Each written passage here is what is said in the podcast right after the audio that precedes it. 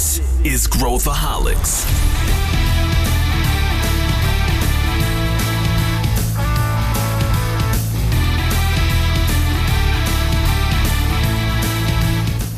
Olá pessoal, aqui é Pedro Van Gertner e esse é Growthaholics, o podcast da ACE para quem adora inovação e empreendedorismo. As pessoas me procuram muito com pedidos de mentoria e dúvidas a respeito de vários assuntos relacionados à inovação corporativa. No episódio de hoje, eu resolvi chamar duas feras de mercado para comentar sobre um tema que é muito comum nessas perguntas: como criar e para que serve um hub de inovação? eu conversei com dois especialistas no assunto, o Istvan Camargo, que é head do Sky Hub, do laboratório Sabin, e também João Henrique, que é o head de inovação e novos negócios do Turbo, que é o hub de inovação da Ipiranga. Para complementar essa visão que eles trouxeram, eu também bati um papo com Túlio Henrique e a Nathalie Antonioli, da nossa consultoria Ace Cortex. Então, vem comigo.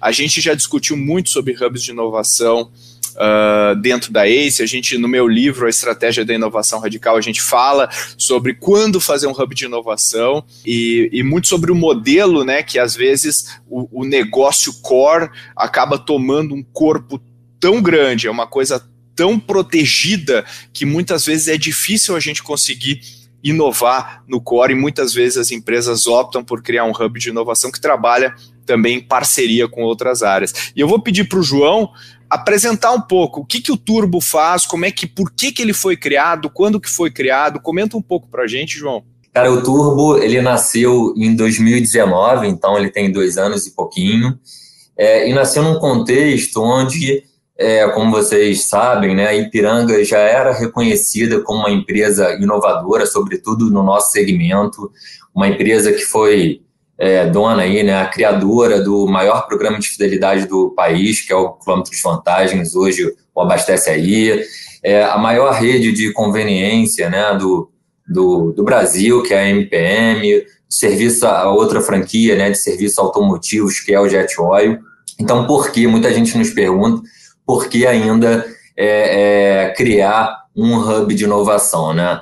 É, o hub ele veio e quando surgiu, óbvio, não, ainda não tinha esse nome de turbo, né? Veio alguns meses depois, mas justamente para fazer com que essas diferentes áreas da empresa que já inovavam, elas participassem de um processo integrado e cada vez mais colaborativo.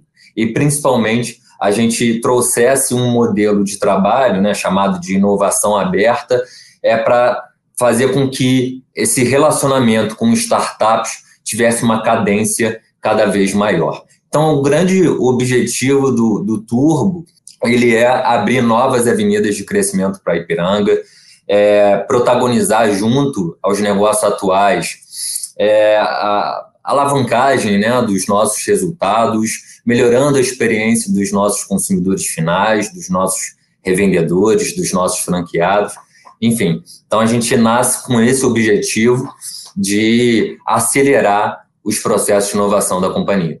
Olha que legal esse insight das novas avenidas de crescimento que o João trouxe. Uma das coisas mais difíceis é posicionar a nossa visão e a nossa energia para onde o dinheiro vai estar. Com isso em mente, eu vou passar a bola para a saúde. Conta um pouco para a gente a história por trás do Sky Hub, Istvan. Legal, Pedro. É, bom, o Sky Hub eu digo que é uma extensão da história do SEI, né? E eu vou explicar por que, que eu falo isso, né? A gente surgiu enfrentando o status quo. Né? Então, o Sabin é uma empresa que foi fundada por duas mulheres não médicas num mercado dominado por homens e médicos. E isso, há 37 anos, não era algo normal. Né? É, a gente cresceu é, em direção a mercados distantes dos principais mercados do Sudeste. Né? E aí a gente quebrou a barreira do bilhão de faturamento e, e, atuando dessa forma, a gente se tornou um dos cinco maiores laboratórios do país. E hoje a gente é um caso, vamos dizer, raro de unicórnio, 100% bootstrap, né? com 80% dos cargos de liderança sendo ocupados por mulheres. No SkyHub a gente conecta o ecossistema de inovação em saúde com essa energia empreendedora e com a nossa missão viva que não é um quadro na parede, que é servir, né? Então, eu digo que essa é a proposta de valor única do SkyHub, além daquelas tipicamente oferecidas por um hub de inovação. Olha que interessante que o João e o Istvan trouxeram aspectos bem diferentes para uma mesma pergunta, mostrando que não tem necessariamente uma regra. Comenta com a gente, você que surfa aí por vários cenários, vários contextos, uh, tem muitas empresas que falam, né, que eu tenho uma área de inovação, né, eu tenho uma área que cuida da inovação e outras empresas falam que eu tenho um hub de inovação. Qual que na sua visão é a diferença entre esses dois? Como é que a gente uh, encara os dois? Depois queria ouvir o João também, uh, se uh, como que vocês, por que que vocês decidiram separar, né? E daí a gente começa a entrar um pouco nas, nos desafios que as corporações têm e por que, que a gente tem que, de alguma maneira, hackear aí o, o a estrutura organizacional, né? Então vamos começar, Nath, o que, que, que, você, que, que você acha sobre isso? Ah, eu entendo que as empresas, elas normalmente, quando elas olham, querem olhar para a inovação, elas começam, né, é, montando uma área de inovação, criando um time que vai olhar para as iniciativas de inovação, né? Que a gente tem aí diversos tipos de iniciativa. Então, é super importante ter um time dentro da organização que olhe para isso. Quando que é importante a gente ter um hub? A partir do momento que isso toma uma proporção que precisa de fato estar é, dissociada, né? Precisa ter uma, uma organização de time que consiga olhar para a inovação dessa forma. Quando a gente cria esse hub, ele acaba tendo uma autonomia um pouco maior, e aí já é muito mais no sentido de ambidestria. E aí a empresa consegue né, é, olhar para o core business e olhar para a inovação por meio desse hub. Porque aí, dentro desse. A, a gente fala sempre né, que as, as organizações são transatlânticos.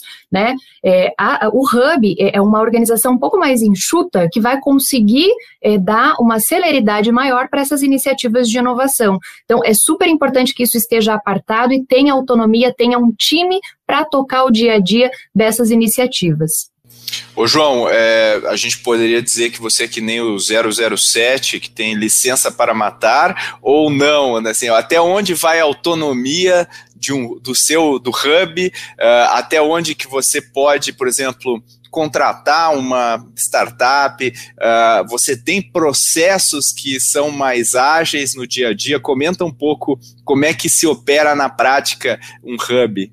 Sim, nós temos os famosos fast tracks, né, com, o nosso jurídico, com a nossa área de, de suprimentos, mas a gente não faz de uma maneira descolada, né? Como eu falei, é, o nosso principal objetivo aqui no, no Turbo é alavancar, acelerar as nossas BUs, as nossas unidades de negócio. Então, a gente faz isso junto com as áreas. E essa é a principal diferença que eu vejo entre uma, uma área de inovação e um hub de inovação, pelo menos dentro da, da nossa realidade aqui da Ipiranga. Né? A Ipiranga ela já tinha algumas áreas que fomentavam inovação. Eu mesmo era responsável por uma delas, né, numa coordenadoria de novos negócios é, de varejo, especificamente né, olhando para o mercado B2C, mas também existiam, como existem até hoje, áreas que fomentavam inovação, que faziam inovação na prática. Né? Então, os, os negócios eles são responsáveis por inovar e o objetivo do Hub não é centralizar a inovação e sim democratizar a inovação, fazer com que esses processos e essas áreas continuem existindo, quer dizer, elas não entrem numa zona de conforto do tipo, ah, agora que existe uma área de inovação, lá estão os caras né, para fazerem isso por mim. Não, o que a gente quer é justamente com que fazer com que essas áreas continuem inovando, mas o Hub ele tem essa missão de fazer conexões internas. Então, Pedro, é muito comum e, e a gente acha o maior barato quando isso acontece, quando a gente conecta uma startup a uma determinada área, daqui a pouco a gente percebe que essa mesma startup pode resolver um problema para uma outra área. E aí a gente faz essa conexão e todo mundo se beneficia disso. O Túlio traz uma visão prática. Ele hoje está nas trincheiras desenvolvendo projetos de inovação na área da saúde, como empreendedor aqui dentro da Cortex. Ele conta para a gente algumas dores de quem está inovando no setor da saúde. Na minha, na minha experiência, eu pude vivenciar que a grande das maiores dificuldades dessas corporações são, por exemplo, começar pequeno, né, criar esse ambiente favorável a testes, colocar o cliente no centro das decisões, ter uma segurança psicológica, né, que é saber que errar é um ótimo caminho, né, Pedro? Pois é ele que gera aprendizados, melhoria, crescimento e ter a inovação como prioridade dentro da companhia, né? É, eu, eu, concordo contigo. Eu acho que esse, esse, é um desafio que a gente enfrenta em praticamente todas as corporações, mas em saúde, talvez a gente tenha algumas, uh, alguns preconceitos meio arraigados né, no DNA dos profissionais do meio. Existem vários negócios operando em setores bastante regulados. No caso do Skyhub, a inovação em saúde ainda precisa lidar com um desafio extra, que é a conexão e adaptação aos órgãos reguladores do setor. O Eastman falou um pouquinho sobre essa relação e o que existe de mais avançado na questão da regulamentação versus inovação. Esse, esse é um desafio constante, né? A gente é, tem acompanhado o que acontece também nos Estados Unidos, que a gente pode falar assim que, pô, juntamente com China e Israel, é, é, são os principais é, mercados, pontas de lança né, em termos de inovação na saúde, eles também têm, também têm muitos é, desafios na questão é, de regulamentação lá. Para, para as pessoas que regulamentam saúde, tudo é muito novo. Né? Então, o que eu tenho acompanhado lá e aqui no Brasil também é a aproximação né, dessas é, entidades com o, os ecossistemas de inovação. Então, é, lá no, no FDA, você já tem hubs de inovação, onde os reguladores trocam é, ideias, conhecimentos com, com, com empreendedores, para que eles também tenham capacidade, vamos dizer assim, de, de desenhar é, regulamentação, e isso vem acontecendo, né? Então, por exemplo, recentemente eles criaram, não tão recentemente, uma classe nova, né, que não é nem software nem hardware, né, eles, eles batizaram de Software as Medical Devices. Né, então, isso já é fruto dessa interação. Né. É, aqui no Brasil, eu sei que existe uma iniciativa é, da Anvisa nesse sentido, da ANS eu não sei.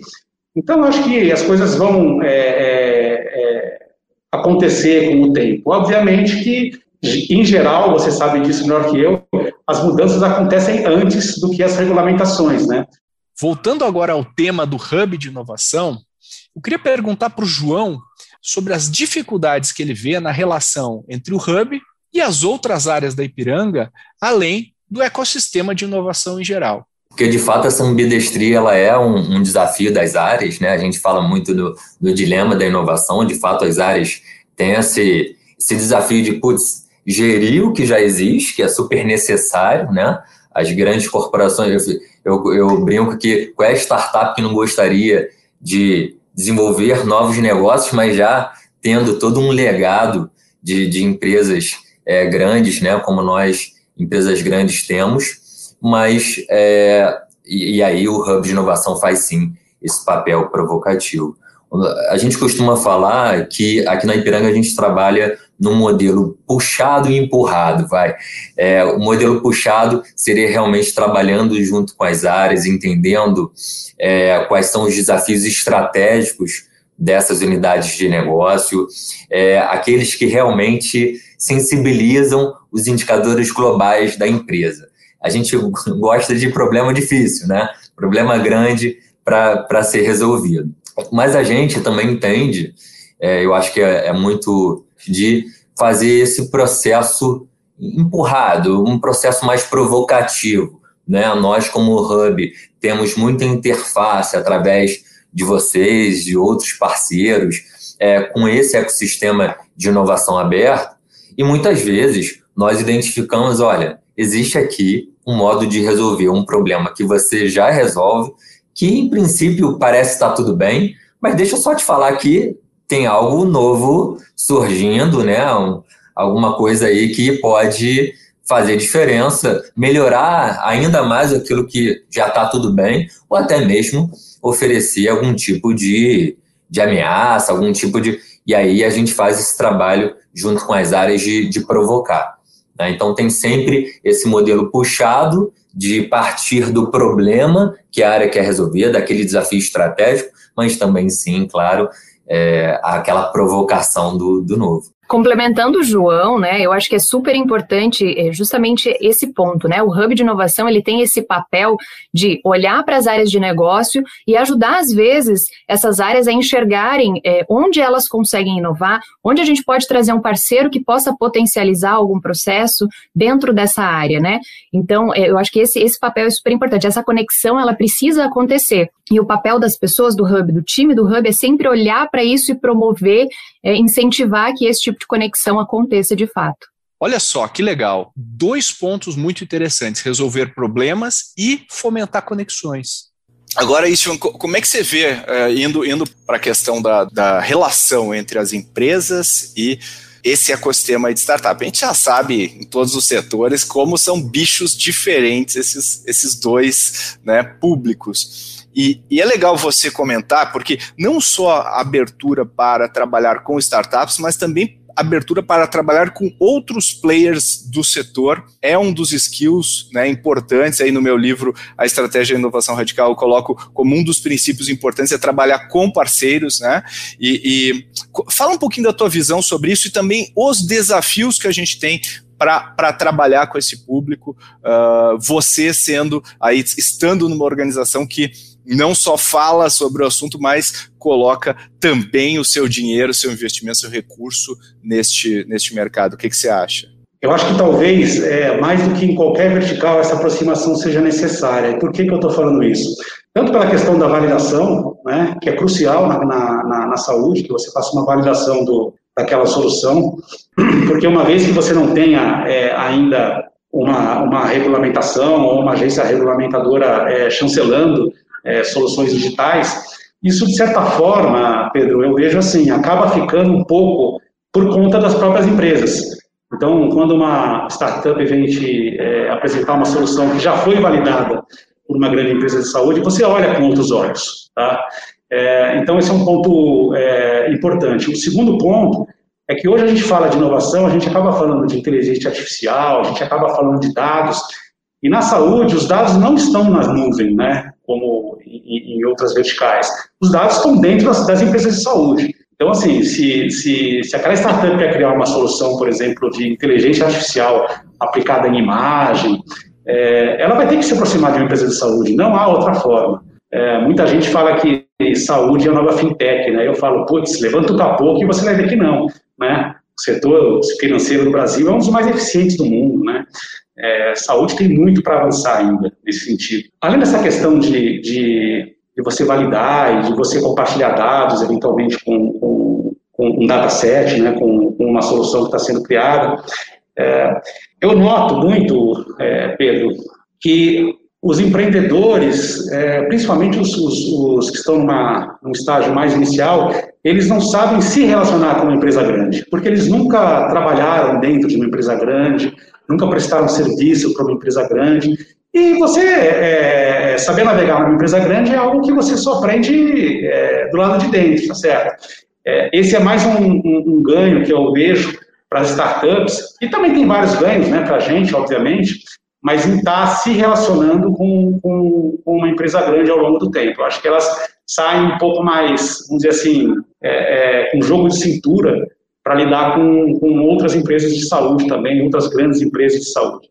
Eu vou finalizar esse episódio repleto de participações especiais, pedindo para vocês darem algumas dicas para quem está dentro de um hub de inovação ou quem quer mergulhar nesse mundo, quem quer iniciar essa jornada. Quais são os principais insights, na sua opinião, Túlio?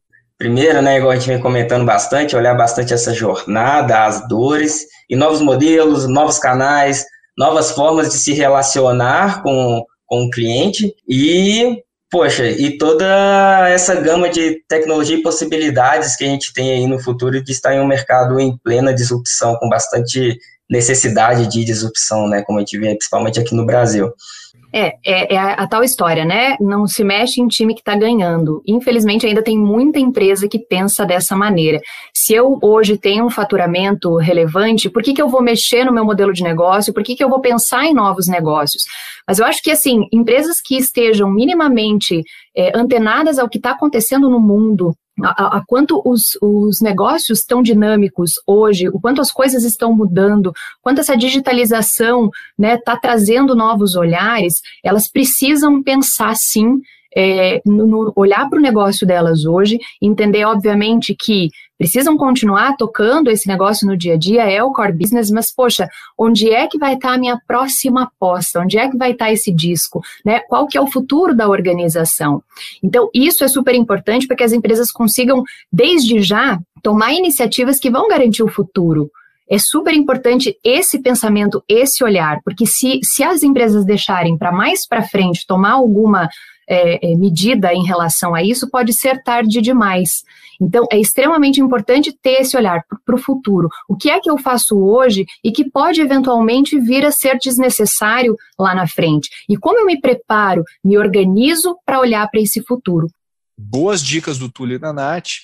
E agora eu queria ouvir de vocês, que estão aí na ponta liderando hubs de inovação em setores bastante diferentes, mas de maneira geral, que dicas que a gente pode dar para quem está interessado em criar ou entender um pouquinho mais sobre como atua um hub de inovação?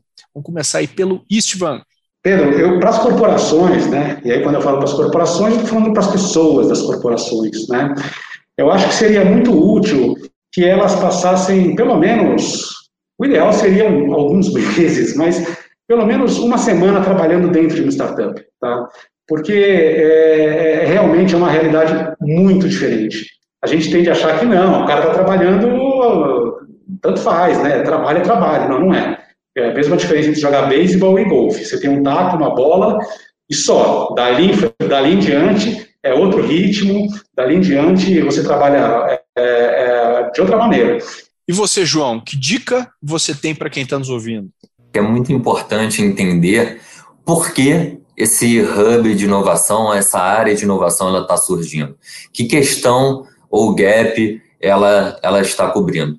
Não porque é moda, né? Eu vejo realmente muitas pessoas é, que me procuram para fazer bem, dizem, olha, eu, tô, eu tenho uma ideia aqui de, de criar um hub de inovação, criar uma área de inovação, é, mas eu sinto muitas vezes que não está clara é, não, não está claro na cabeça das pessoas o porquê do surgimento desse, desse hub, dessa, dessa área de inovação. Então, o primeiro passo é isso, é entender o porquê, que gap está é, é, tá endereçando ou é, porque existe uma necessidade de, enfim, ganhar uma nova atração, se fazer novos negócios ou desenvolver novas soluções de uma forma diferente da que já se faz hoje nessas empresas.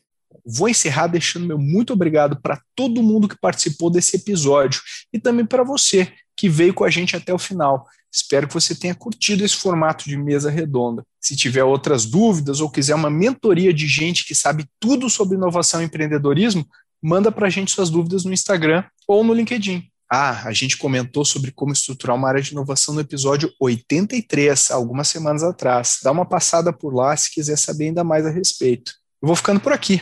Mas antes peço para você também compartilhar o Growthaholics com seus amigos, colegas, chefes, quem mais você quiser. Até a semana que vem.